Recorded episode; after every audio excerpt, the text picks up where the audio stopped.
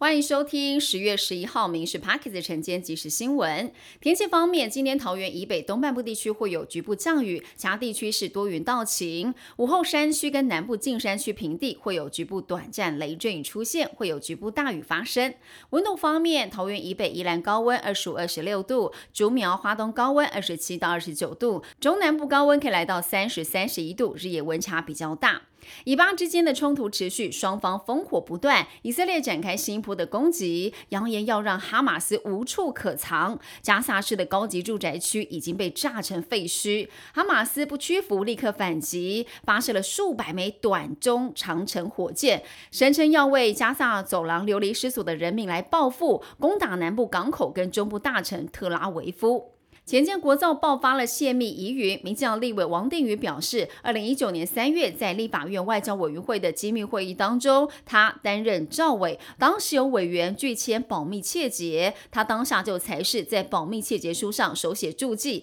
马文君委员拒签。王定宇说，当时马文君频繁的进出会议室，而且提问都跟人有关，非常的特别。双十国庆也是蔡英文总统任内最后一个国庆日，他用自信沉稳、国家前进让世界因为台湾而更好为主题发表了演说。他细数我们的国力改革跟成果，全文是三千六百六十一次，讲到了三十七次的台湾，五次了中华民国。蔡总统表示，中华民国台湾已经是两千三百万人主要的共识，希望每一个政党对外要团结，也说和平是两岸的唯一选项，愿意在四个条件之下。跟北京来对话。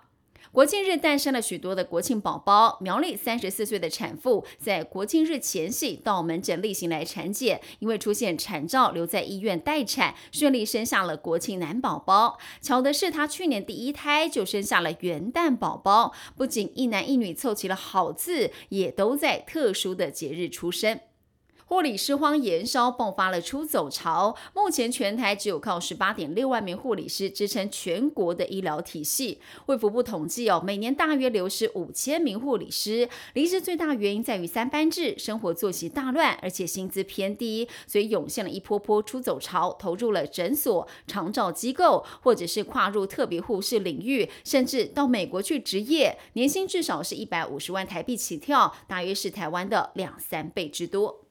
教育部定出了新规定，规定教保人员可以处罚四岁以上的幼儿站立，但是每次不可以超过十分钟，每天累计不可以超过二十分钟。如果是为了制止、排除或者是预防幼儿危害行为时，就不属于违法行为。像是幼儿拳打脚踢、砸东西，可能伤害自己或他人的时候，教保员就可以环报、警报或把幼儿带离团体。国庆焰火暌违九年，再到台中来释放三十六分钟的焰火秀，首次选用了爵士乐为配乐。国庆焰火原定是八点钟释放的，但是晚间七点四十分就倒数计时，让很多民众相当的错愕。另外，现场因为出现超过二十台非经许可无人机干扰，原先预定的无人机展演也无奈取消了。美国威力球开奖又共估了十五点五亿美元，逼近新台币五百亿的头奖无人报回，已经是连续三十五期共估。预计下一期十一号开出的时候，这头奖奖金累积到十七点五亿美元。